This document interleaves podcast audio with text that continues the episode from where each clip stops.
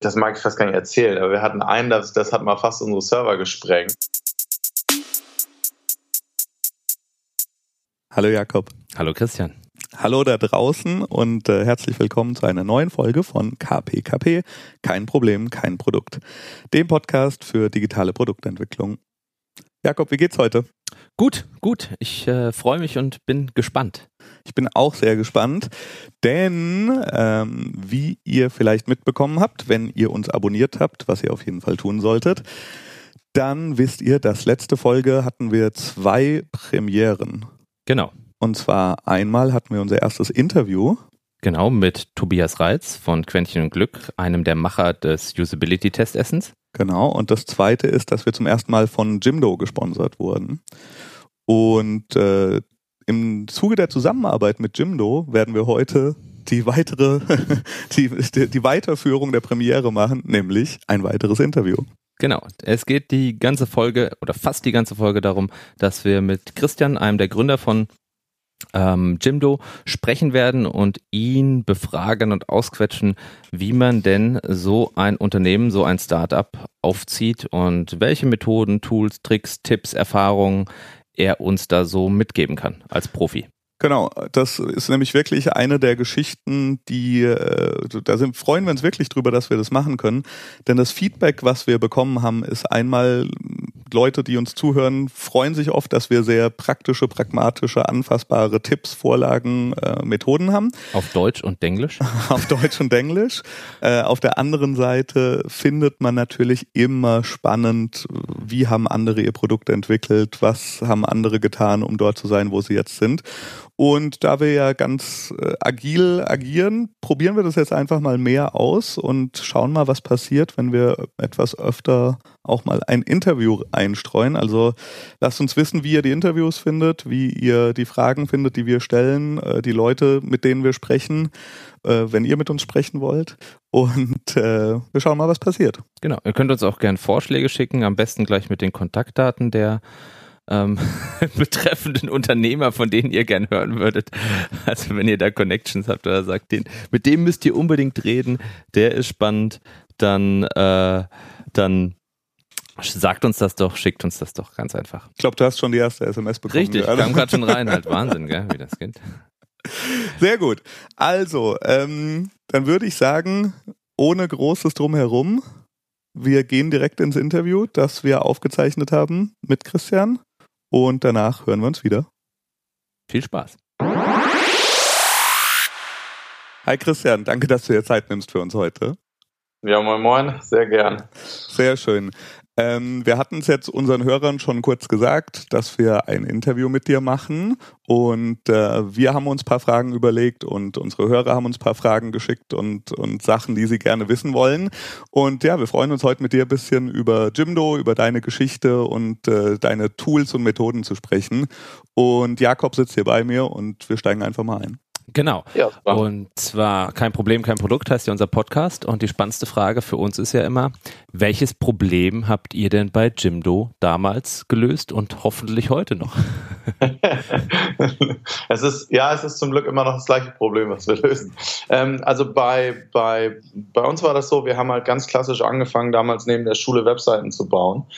Ähm, und was uns immer tierisch genervt hat, war, dass wenn die Webseite fertig war, dass der Kunde uns halt anrufen musste für jede Änderung, die da irgendwie sein sollte. Und jeder, der schon mal gemacht hat, weiß halt auch, okay, äh, irgendwie an einer Stelle einen Text ein bisschen ändern und ein Bild einsetzen geht eigentlich super schnell, aber die Kommunikation sozusagen mit dem ganzen Hin und Her und passt es jetzt, äh, ist halt für alle teuer und aufwendig und nervig. Äh, und das wollten wir damals lösen und deswegen haben wir dann halt äh, Jimdo angefangen zu bauen. Und es gab zu dem Zeitpunkt halt wirklich noch nichts, was so einfach war. Also wir haben dann halt geguckt und da gab es dann, was weiß ich, Joomla und sonst wie, aber das war halt alles andere als als einfach. Also da wussten wir auch, da ruft uns der Kunde trotzdem noch an. Ähm, genau, und so war das dann geboren, die Idee. Okay, und, und damals wolltet ihr aber wirklich äh, das Problem auch so ein bisschen eher für euch selbst erstmal lösen, dass ihr keinen Bock hattet, da ständig Maintenance zu machen. ähm, aber hattet ihr schon zum damaligen Zeitpunkt irgendwie einen, einen Businessplan, wie groß das mal werden kann und solche Geschichten? Oder habt ihr gesagt, na, wir fangen jetzt erstmal an und, und mal gucken, was passiert? Naja, also, also die, die Wahrheit liegt wahrscheinlich ein bisschen in der Mitte. Also was wir schon unbedingt machen wollten, was uns halt bei diesen individuellen Projekten auch so ein bisschen gestört hat, war, wir hatten halt am Ende immer wieder den Kopf voller Ideen, was man auch alles machen könnte. könnte. Ähm, aber irgendwann war es halt fertig und der Kunde war halt auch zufrieden und wollte nicht mehr. Und äh, wir waren immer fasziniert davon, dass man halt ein Produkt hat, wo man die besten Ideen reinsteckt und das dann jeder benutzen kann. Ähm, und deswegen haben wir sozusagen mit der Idee dann auch gesagt, okay, jeder Kunde muss sozusagen danach das Produkt benutzen. Also wir haben sozusagen keine Aufträge mehr angenommen, äh, die nicht mit dem Produkt verbunden waren. Also ganz am Anfang war das so eine Mischung aus äh, Agenturleistung, wir bauen euch eine Webseite, aber danach müsst, also wir bauen das sozusagen mit unserem Produkt und danach könnt ihr es dann selber aktualisieren. Und das wurde dann sozusagen mit Jimdo auf die Spitze getrieben, dass wir gesagt haben, Mensch, eigentlich können die Leute die Webseite auch komplett selber erstellen und müssen halt eigentlich gar nicht mehr mit uns sprechen dafür. Okay. Genau. Was für unsere Hörer ganz spannend ist, ich meine, ihr habt das, glaube ich, vor zehn oder über zehn Jahren angefangen. Genau. Ähm, und ähm, Lean Startup ist ja jetzt auch noch nicht so alt und viele der modernen Methoden aus der, aus der digitalen Produktentwicklung gibt's ja auch noch nicht so lange oder sind noch nicht so, ähm, so bekannt. Ähm, welche Methoden, nach welchem Ansatz habt ihr denn das Ganze aufgebaut? Ähm, also ich würde sagen, das ist halt immer eine Frage von der Phase, wo man in der man ist. Also wir haben ja damals angefangen, da waren wir 19 sozusagen. Da war die Methode, wir sind alle zusammen auf den Bauernhof ge äh, gezogen und haben uns einfach die Nächte um die Ohren gehauen. Äh, und äh, also mein, mein einer Mitgründer Friedhof und ich haben halt das Produkt entwickelt und Matze, unser Dritter im Bunde, hat sich halt überlegt, wie wir das verkaufen.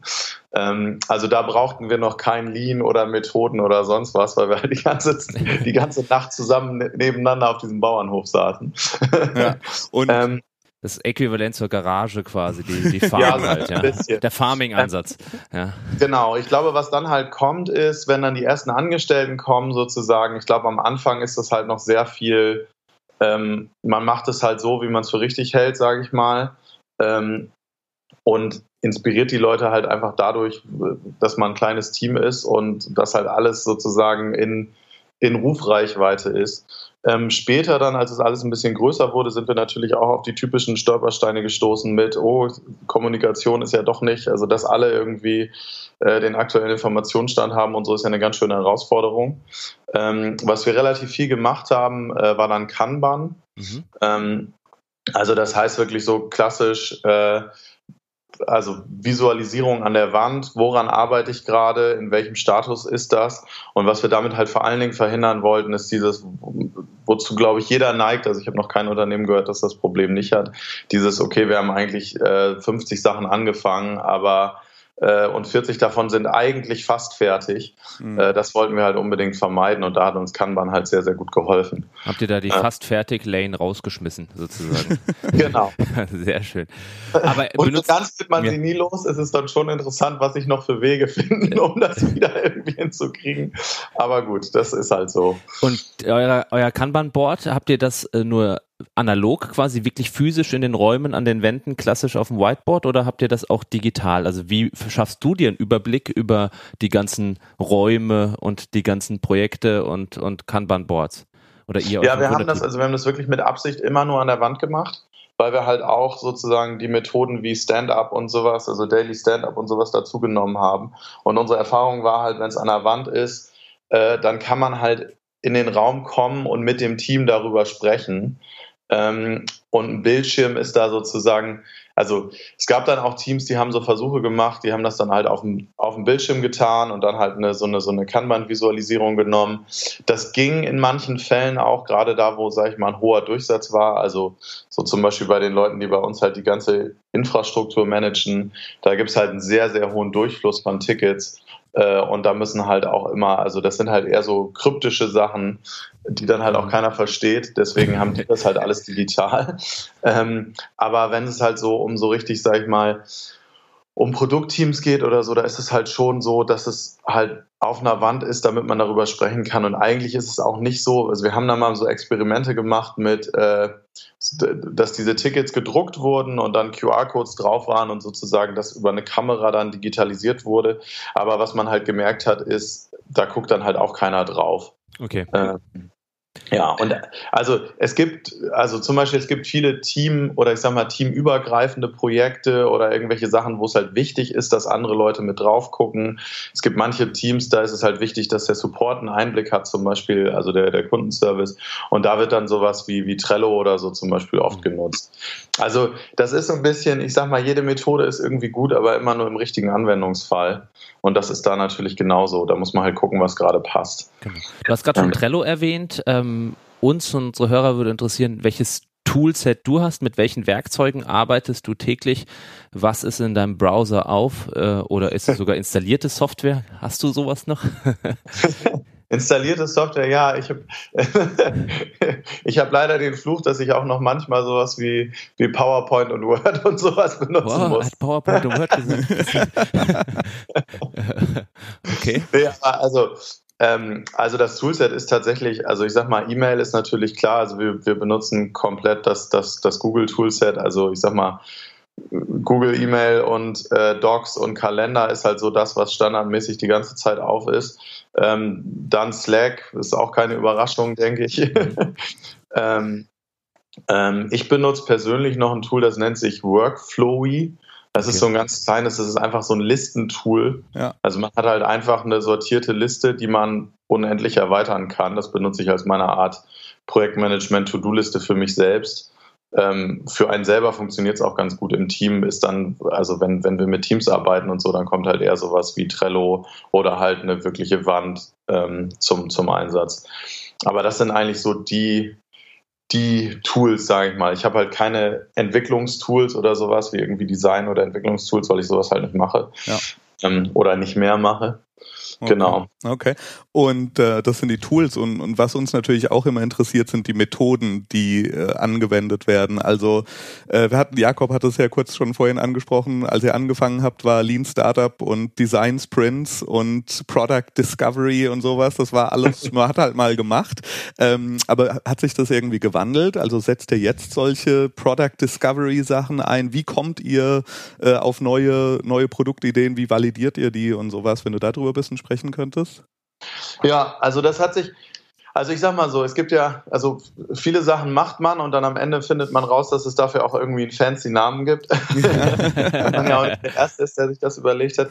Also was wir, also was wir generell immer gemacht haben und woran wir auch sehr glauben, ist eigentlich, dass man sozusagen, wenn man wirklich ein Problem hat, in Anführungsstrichen, was man lösen will oder irgendwas entwickeln will, was halt eine gewisse Findungsphase braucht, sage ich mal, dass man sich halt mit einem Team in den Raum einschließt äh, und möglichst, möglichst ungestört und abseits daran arbeitet. Ähm, wir haben das bei uns zum Beispiel oft, dass wir, also wir haben, wir haben früher haben wir sehr viele, so, wir haben das immer Sprints genannt, also dass wir halt äh, in ein Haus gefahren sind, auch so neben dem Bauernhof, wo wir damals gegründet haben. Und dann hat sich einfach ein Team eingeschlossen und hat halt zugesehen, dass sie dieses Problem lösen, Prototyp entwickeln und so weiter. Ähm, also das bringt sehr viel, das ist natürlich auch sehr fordernd und man muss halt auch immer gucken, wie das sozusagen mit dem äh, mit dem Privatleben zusammenpasst. Früher war das immer ganz einfach, mittlerweile haben so gut wie alle Familie. Das heißt sozusagen zu sagen, jetzt wir fahren mal fünf, fünf, fünf Tage weg, ist halt nicht mehr so einfach. Mhm. Und dann haben wir zum Beispiel, wir haben bei uns im Büro, das nennt sich, ähm, wir haben eine große Fläche, die nennt sich Sprint Location. Das ist sozusagen bei uns mit auf dem Hof, aber ein komplett abgetrennter Bereich. Also man kommt halt nicht da rein durch die anderen Räume, sondern muss da spezifisch hingehen. Und da ist dann zum Beispiel so, dass sich auch mal Teams für zwei, drei Tage sozusagen da einnisten, um dann halt sowas zu entwerfen. Ähm, genau, und dann gibt es halt, also ja, ich glaube, diese ganzen Sachen, die ihr da erwähnt habt, die haben wir bestimmt alle schon mal in irgendeiner Form gemacht, sozusagen. Ja. Ähm, den Vorteil, den ich sehe zum Teil, ist, dass man natürlich, gerade wenn man mit mehr Leuten arbeitet, ist es oft gut, und das habe ich früher tatsächlich unterschätzt, ähm, Methoden zu nehmen, die man irgendwo in einem Buch nachlesen kann und lernen. Ja. Ähm, also Product Discovery mag so eins sein oder auch sowas wie äh, ich sag mal, Lean zum Beispiel, also jedem Mitarbeiter so, so ein bisschen so die Form von Lean beizubringen, ja. ist einfach eine gute Sache, weil, also, auch wenn die Methoden vielleicht nicht perfekt sind, oder man denkt, ach ja, das würden wir gerne ein bisschen anders machen. Das Gute daran ist, dass dann alle davon gleiches Verständnis haben und man sozusagen ähm, ein sehr gutes Onboarding schnell machen kann. Leute, die aus anderen Unternehmen kommen, halt auch sehr schnell wissen, wovon man spricht. Ähm, also das habe ich früher total unterschätzt, das weiß ich mittlerweile sehr zu schätzen, dass man sagt, hier, wir benutzen jetzt die und die Methode, hier ist das Buch, lies das und auch wenn ich die Methode nicht perfekt finde, ja. Äh, haben wir zumindest eine, wo jeder versteht, wie es geht. Sozusagen. Okay. Mhm. Und ähm, wir haben auch immer ein spannendes Thema bei uns im Podcast, die ominöse Zielgruppe. Ähm, habt ihr auch eine bei Jimdo? Und äh, wenn ja, heißt sie All. Und ähm, wie geht ihr damit um? Arbeitet ihr mit Personas, Proto-Personas? Wie oft ladet ihr eure Zielgruppe ein? Wie nah seid ihr dran? Wie, wie handhabt ihr das Thema? Mhm. Also das ist ein das ist ein bunter Mix, aber ja, wir waren am Anfang auch genau in dieser Problematik ähm, mit ja eigentlich doch alle. Ne? ähm, also was wir haben, wir haben über relativ lange Zeit Personas entwickelt und sind dann bei, bei dreien angekommen sozusagen, die wir auch wirklich so, also die wir ausformuliert haben, äh, wie verhält sich diese Persona oder naja, also, also was sind die Reaktionen von, von so einer Persona gegenüber dem Kundenservice, gegenüber dem Produkt, was brauchen die und so weiter. Und das haben wir halt in so großen Plakaten visualisiert und das hängt quer über das ganze Büro. Ähm, also ne, es gibt ja so diese Klasse, klassischen, derjenige, der halt der Schüchterne, der total viel Hilfe möchte, weil er so ein bisschen ängstlich noch ist und dann im Gegensatz derjenige, der einfach nur effizient fertig werden will und so mhm. weiter. Und dafür haben wir, also ich weiß nicht ganz genau, wie wir das gemacht haben, aber wir hatten halt jemanden bei uns im Unternehmen, der das schon sehr, sehr oft gemacht hat und halt so eine Mischung aus Interviews, Leuten über die Schulter schauen, Umfragen und so weiter sind wir da, da dann halt hingekommen. Ähm, und das hat sich seitdem auch nicht geändert. Das haben wir jetzt, glaube ich, seit anderthalb Jahren und das ist eine ganz gute Basis, um sozusagen darüber zu sprechen. Ja. Dann, ähm, dann laden wir tatsächlich relativ viele User ein. Also wir haben bei uns unten im Büro so ein, so ein Café, wo es halt auch so eine Kundenservice-Station gibt. Also das heißt, man kann sozusagen einen Termin machen und dann Hilfe kriegen, obwohl ah, wir halt okay.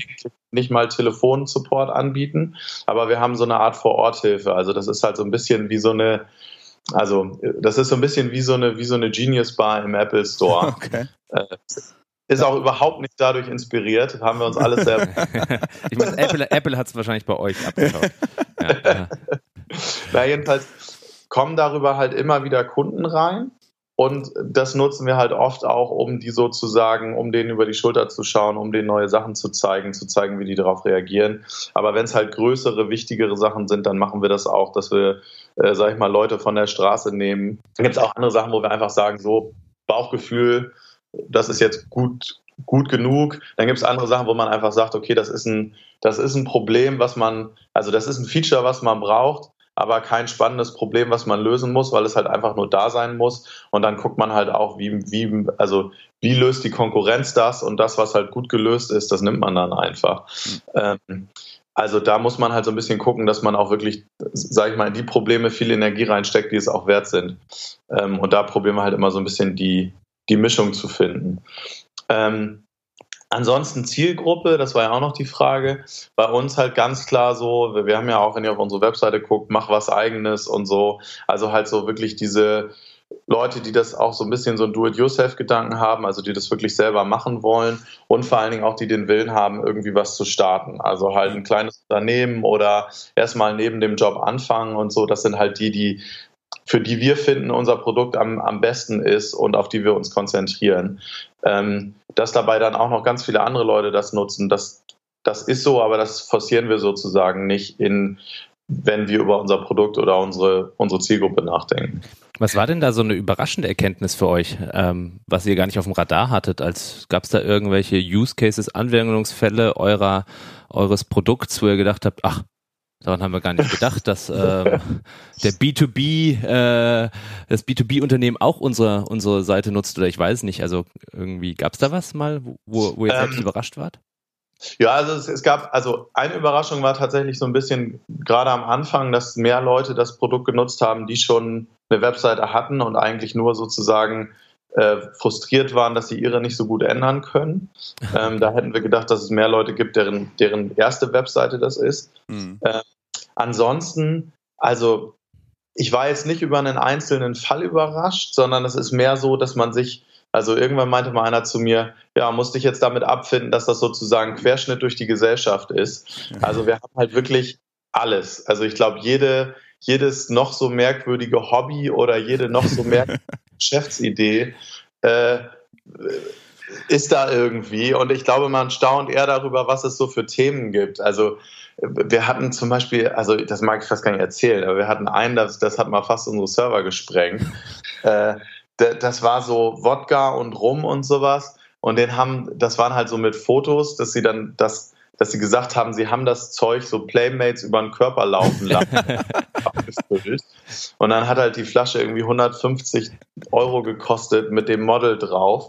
Also mit so einem Foto von dem Model drauf und das war dann halt für Junggesellenabschiede und so ein Quatsch. Ah. Und das ist so also ich weiß auch nicht, ob die Leute alle nur Fotos angucken wollten, aber also das, da dachte ich auch so, Gott, was es alles gibt. Also, naja. Also ich, ich habe übrigens gerade eine Idee. Wir spielen bei uns im Podcast nämlich immer Startup-Raten, wo wir anhand des Namens erraten, welches absurde Problem ein Startup lösen möchte.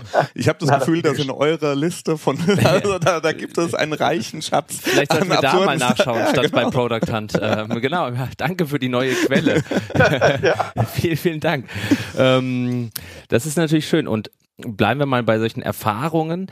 Was war denn so ähm, euer schmerzhaftester Fehler, den ihr im Team oder oder oder du begangen habt jetzt aus Unternehmenssicht? Also gab es da irgendeinen Punkt, wo du gesagt hast, ouch, das hat wehgetan, da haben wir was versemmelt, versenkt, völlig falsch gedacht ähm, und es schüttelt dich noch heute, wenn wenn du daran denkst. Oh, davon gab es viele. Das ist, glaub, ja, das ist halt immer so ein bisschen, also also ich glaube, es ist halt eine Sache, dass man halt Fehler macht und die andere Sache, dass man dann halt irgendwie daraus lernen muss und damit umgeht. Also es gibt so, also es gibt viele Sachen, über die ich mich sehr doll ärgere. Auf der anderen Seite dachte ich, also es ist tatsächlich so, dass ich nicht so denke, oh, wie konntest du, sondern immer denke, naja, zu dem Zeitpunkt fanden wir das irgendwie richtig und da war es die richtige Entscheidung, obwohl es die falsche war. Aber ich ärgere mich tatsächlich ziemlich wenig über solche Sachen. Mhm. Ähm, ich glaube, also was mich immer wieder wurmt und was eigentlich das ist, was einem so als, als, als Unternehmer und Gründer irgendwie am meisten schmerzt, ist eigentlich, wenn man, wenn man merkt, dass man eigentlich zu lange gewartet hat. Also sagen wir mal, was weiß ich, man hatte irgendeine tolle Produktidee, davon hatten wir ja auch viele. Man baut das und man lässt es dann laufen und merkt, oh nee, das funktioniert eigentlich nicht so, aber irgendwie zu feige ist zu sagen, ja, das halbe Jahr Arbeit war jetzt für die Katz und das irgendwie auf Krampf aufrecht erhält. Ähm, also das sind immer so die Punkte und wenn man sich dann irgendwann traut, in ein Jahr später dann doch mal den Stecker zu ziehen, mhm. das ist so erleichternd und das ist eigentlich so, also das ist dann das, was einen so richtig fertig macht, dass man denkt, Mann, das wusstest du eigentlich schon vor neun Monaten. Hm. Das hättest du eigentlich zu dem Zeitpunkt korrigieren müssen. Du warst nur zu feige. Und oder oder also ja und also das ist also das ist schlimmer als am Anfang die falsche Entscheidung zu treffen sozusagen. Hm. Ähm, und da hatten wir viele. Also da also ich glaube so der der Klassiker, was ich auch immer nur jedem sagen kann, ist, wenn man was weiß ich äh, die falschen Leute im Team hat oder die falschen äh, Partner, mit denen man irgendwas macht, also sei es externe Unternehmen oder Investoren oder so. Also wenn man merkt, das funktioniert nicht, dann muss man das ansprechen und sich das zu trauen und das dann zu machen, das ist, also das ist immer das, was dann richtig wehtut. Und am Ende hilft es auch keinem, ne? Ja. Also Gerade zu Leuten im Team, dann hat man immer Angst, weil man denkt, oh, man will den Leuten auch nicht die Füße treten und sonst was. Und am Ende merkt man, ja, Mensch, hätte das mal nach zwei Monaten anstatt nach zwölf gemacht, dann würde es heutzutage alle, dann wird es allen besser gehen. Ähm, ja, also das ist so, also davon, davon hat man einige. Mhm. Und da, also das wurmt mich immer am meisten eigentlich. Okay. Gibt, du hast gerade gemeint, äh, externe Leute. Ähm, Gibt es aber Themen, bei, de, bei dem ihr euch Rat von außen holt? Habt ihr ein bisschen ähm, Consulting, Berater, Experten? Kauft ihr euch Expertise ein bei bestimmten Bereichen? Wenn ja, was ist es? Ähm, äh, ja, schon. Also, also im Prinzip natürlich immer die Sachen, die wir nicht selber können. Logisch. Muss man ja auch erstmal zugeben. Ja, ist ja auch schon eine Leistung. Zielgruppe naja, ich sag mal so, also es gibt zum Beispiel, also wir haben zum Beispiel ähm, jetzt zum Beispiel als, als externe Investoren haben wir zum Beispiel ein VC aus den, aus den USA, äh, Spektrum heißen die. Und die haben wir zum Beispiel auch damals ausgewählt, also nicht nur wegen dem Investment, sondern halt auch, weil die sich, die machen halt nur äh, profitable, gründergeführte Subscription-Unternehmen. Mhm. Und wir haben halt mit denen ein bisschen geredet und unsere Zahlen sozusagen auseinandergenommen. Und die haben uns, also die bringen uns so viel bei. Also was weiß ich, Kohortenanalysen, wie man Marketing rechnet, also ne, also wie sich, wie sich das lohnt und so weiter und so weiter. Das sind halt so ein bisschen Genies in dem Fach. Ähm, und das nutzen wir total viel. Ähm, genau, dann, also es gibt immer mal wieder, wir haben zum Beispiel damals ähm, sind wir an Neil Bainton, das ist der, der ehemalige COO von Mailchimp. Den haben wir halt drei Jahre lang als unseren, so eine Art persönlichen Berater gehabt, weil wir da halt immer wieder gemerkt haben, okay, Mailchimp ist halt so ein bisschen als, als Unternehmen so ein bisschen ähnlich wie wir, also von der mhm. Kultur her und so, äh, aber gleichzeitig halt eine Magnitude größer und erfolgreicher. Ähm, und Neil hatte halt schon irgendwie alles gesehen äh, und konnte halt immer von außen gucken und uns echt sehr, sehr doll weiterhelfen. Also vor allen Dingen so, dass man halt mal so ein bisschen aus seinem äh, aus seinem eigenen Ding rauskommt. Man wird ja so ein bisschen betriebsblind, mhm. sage ich mal. Ähm, und dann gibt es halt so, also dann gibt es halt andere Sachen, wo wir mit externen Unternehmen zusammenarbeiten, weil wir halt merken, okay, das Problem wollen wir nicht selber lösen, das soll jemand anders lösen. Also das kann mal sein, was weiß ich, einen Fernsehspot zu machen. Das ja. ist halt mal gut, wenn das jemand macht, der das gut kann. Das müssen wir nicht selber machen. Ja. Ne? Ähm, aber ja, also genau. Ich glaube, um Rat fragen ist immer wichtig und sich vor allen Dingen richtig, richtig gute Leute dafür suchen. Also immer, also wir haben immer probiert, uns Leute zu suchen, die eigentlich fünfmal so gut waren wie wir selbst, hm. ähm, weil man dann halt richtig was lernt. Also sonst hat man halt irgendwelche Gespräche, die halt zwar nett sind, aber eigentlich äh, erzählt man mehr, als dass man erzählt kriegt. Ja. Ähm, und da muss man halt immer so ein bisschen aufpassen. Ja. Du hast jetzt gesagt, äh, genau wie du dir extern Rat holst oder wer da auch so ein bisschen die, die Coaches und Mentoren sind.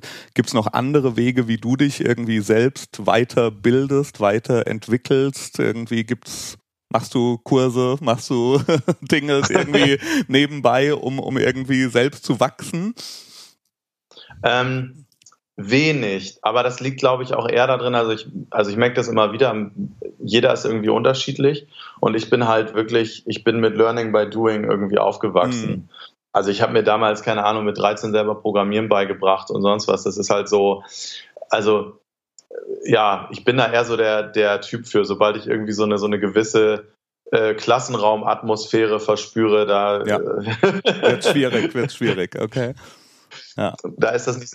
Also es gibt durchaus, ich bin dann immer wieder, wenn ich doch mal sozusagen mich zusammennehme und mir wirklich ein Buch durchlese oder so, dann bin ich doch immer wieder überrascht, dass das auch irgendwie was bringt. ähm, aber ich muss mich da tatsächlich immer ein bisschen zu aufraffen. Also ich bin da, ich bin da nicht so, ja, ich bin nicht so der, der Weiterbildungsjunkie. Ich bin eher so derjenige, der, also ich mache immer lieber Sachen und Unterwegs lerne ich dann. Okay. okay. Also ähnlich wie Mark Zuckerberg quasi. Hast du denn dann ein Side-Project? Äh, hast du dir schon einen künstlichen Assistenten äh, programmiert? Fliegt eine Drohne durch dein Haus, äh, welche dir ein Bierchen bringt? Oder äh, gibt es Side-Projects, mit denen du dich beschäftigst, um Learning by Doing ähm, zu forcieren? Oder geht die ganze Energie in Jimdo? Darfst du das überhaupt sagen? ja, ja. Also, also bei mir geht tatsächlich eher die ganze Energie in, in, in Jimdo. Das Einzige, was ich so ein bisschen mache, ist Haus renovieren, aber das hat, glaube ich, wenig mit meinem Beruf zu tun. Aber da lernt man auch viel, gell? ja. Also.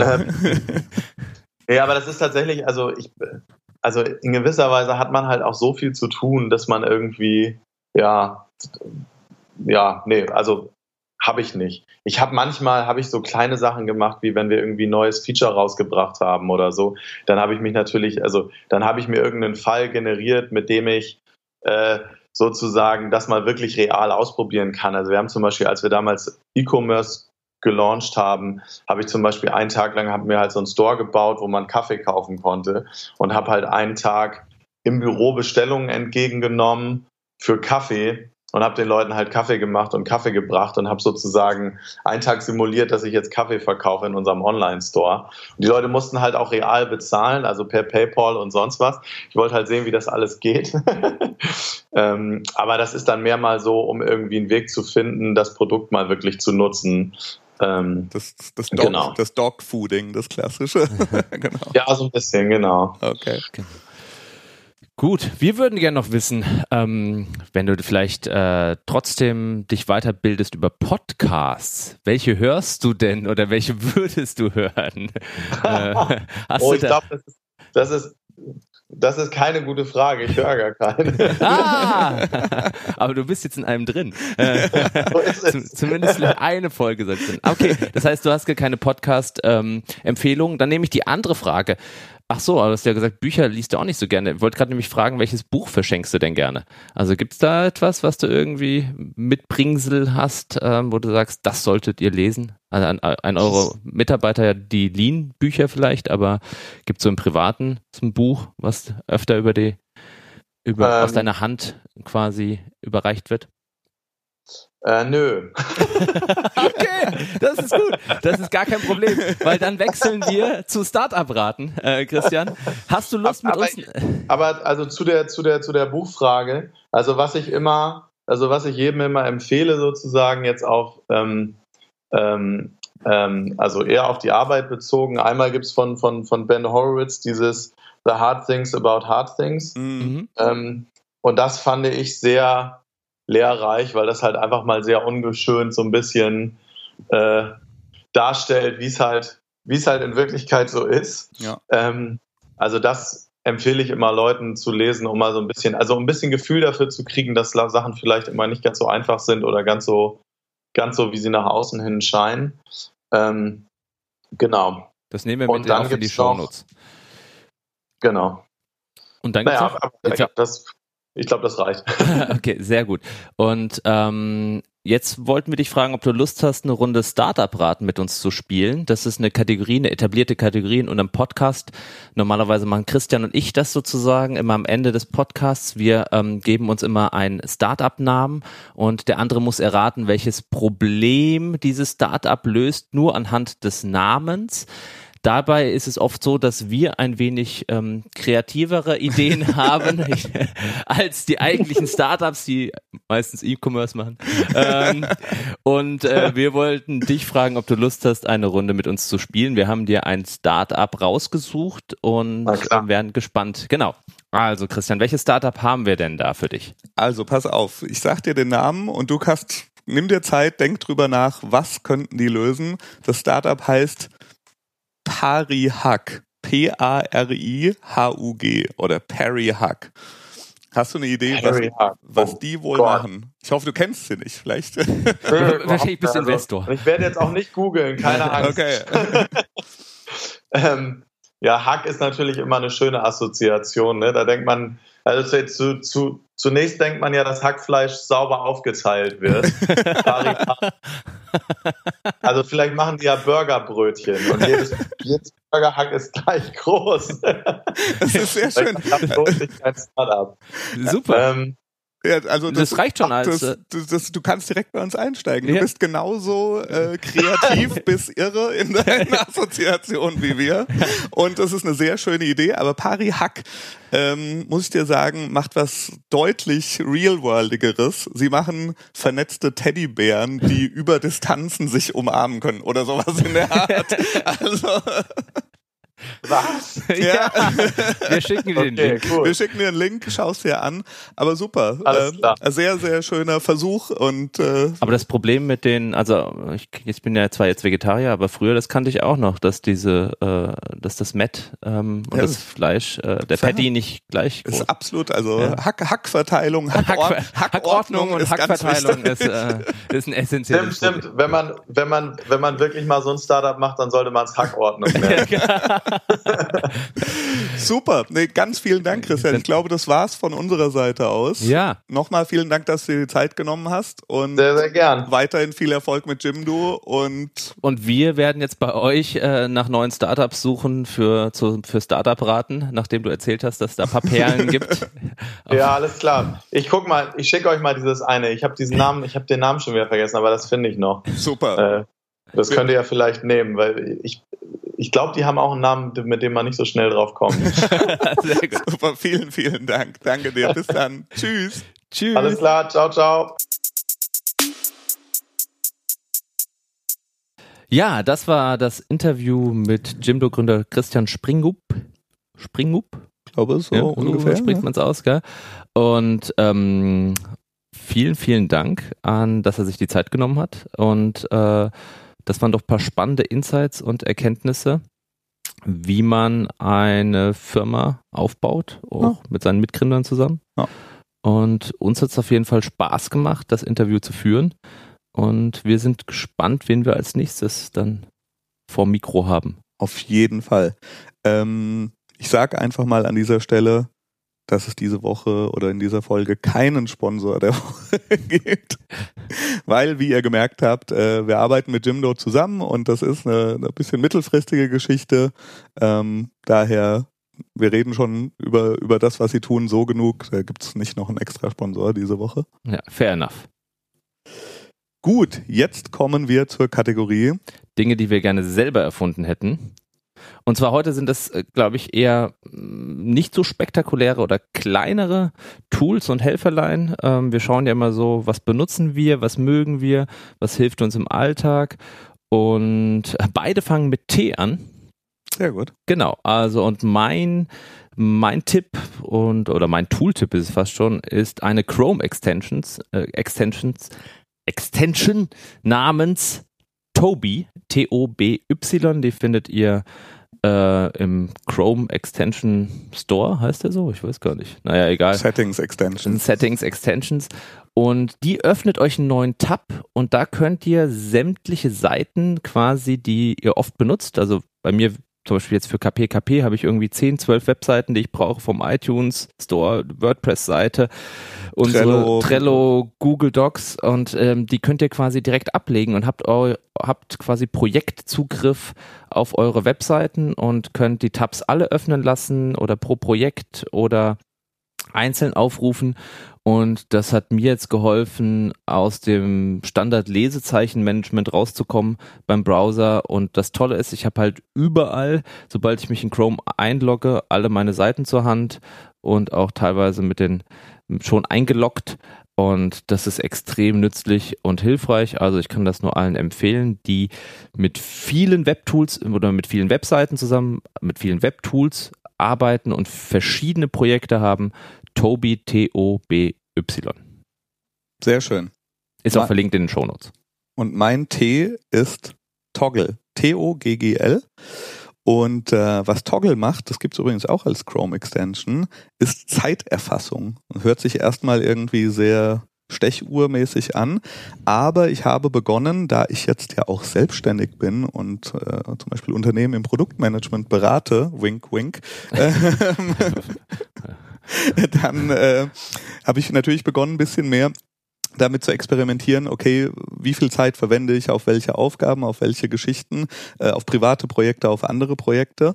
Und Toggle ist wirklich ein super Tool, weil es auf jeder Plattform existiert, also im Browser, äh, als Extension, auf dem Telefon mit einem Druck funktioniert und man sehr leicht eben seine Zeit verschiedenen Sachen zuordnen kann.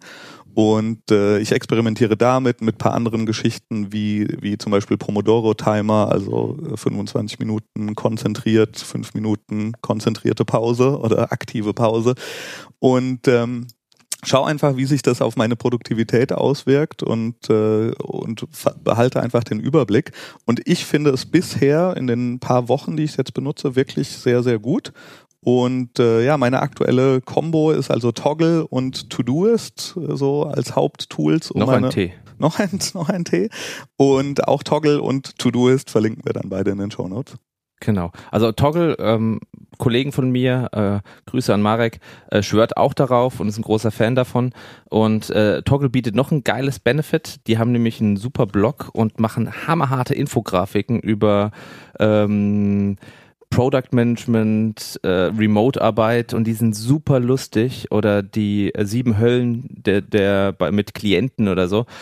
Ähm, da könnt ihr auch mal reinschauen, vielleicht verlinken wir da auch nochmal so eine Infografik. Also die sind auch gut drauf, die ja, Jungs von Toggle. Ja, da steige ich noch kurz drauf ein. Also inwieweit der Firmenerfolg von Intercom, Envision und Toggle auf ihrem Content basiert, müsste man mal analysieren, aber ich glaube, es hat erheblichen Anteil dran, weil sie so guten Content machen und so gute Newsletter. Sehr schön. Dann kommen wir jetzt zum Startup-Raten. Yeah, Startup-Raten, wie immer. Es geht darum, wir nennen uns gegenseitig nur den Namen eines Startups und der jeweils andere muss erraten, welches Problem dieses Startup lösen wird. Ja, ihr könnt euch gar nicht vorstellen, wie schwer das ist. Unter welchem Druck wir hier stehen. Äh, und das sind oft, oft, wir haben eigentlich fast immer One-Takes, gell? Also das Ja, ist, ja. Also wir manchmal, manchmal müssen wir zweimal ran, aber selten. Selten, One ja. Take Wonder. Ja. Wie Sammy Deluxe.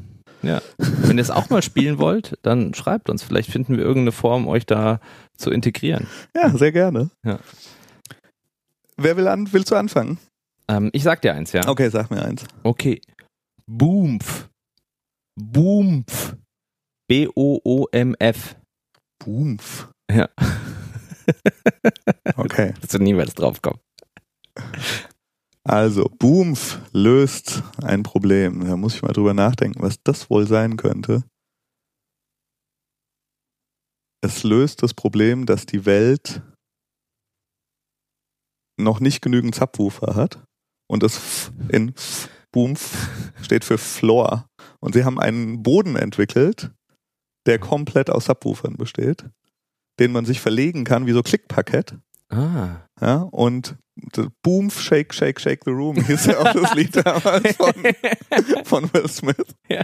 der, glaube ich, Investor ist. Ich hätte mich immer gefragt, was das F da ja, heißt. Boom, Shake, Shake, Shake the Room. Ähm, ja, und, und die machen einfach, man muss sich nicht irgendwelche Klötze in die Wohnung stellen, sondern der ganze Boden ist einfach ein massiver Subwoofer und die haben da wirklich ganz viel IP, auch wie das zusammensteckbar ist und so und das Problem löst Boom. Hammerhart. Genial. Also, aber leider nein. Oh nein! Du hast kurz so geguckt, dass ich dachte, das stimmt. Ja, ich fand's eigentlich ganz geil. Also, wenn ich mir vorstellen würde, wir sitzen hier, würden hier auf einer Box sitzen. Ja, also, gut, aber schöner Versuch. Nein, äh, sind ähm, die customizen Marshmallows. Ja, du Say, kriegst, say what now? du kriegst eine Box mit neuen Marshmallows und du kannst dir den Geschmack, Design und sogar Bilder auf den Marshmallows äh, drucken lassen. Ja, wie bei diesen M&M's, weißt du? Okay. So, das macht Booms. Ups. Booms, Booms. Super. Und wurde mit einer Million Dollar gefundet. Gottes Willen. Was ist mit diesen Menschen los? Gut, ja, aber vielleicht äh, sollten wir da mal Giveaways machen. Ja, vielleicht, genau. KP, KP Marshmallows. Wer ist dafür? Bitte an C-Lords auf Twitter. Sehr schön, sehr schön. Gut, dann äh, bist du jetzt dran. Oh Gott. Und zwar handelt es Ich sich. spüre immer Druck, wenn ich nach dir dran bin. Ja, Da bin ich nicht ganz so frei halt. Ja. Du sei, sei ganz frei. Ja. So, wie wäre es denn hiermit? Und zwar das Startup, das sich, glaube ich, Saucy nennt. Saucy, S-A-U-C-E-Y. Das Saucy ist super. Das ist, äh, das ist relativ einfach. Ähm, die haben das Problem gelöst für Entwickler, dass sozusagen, das ist die Buchstabensuppe ja, mit Code.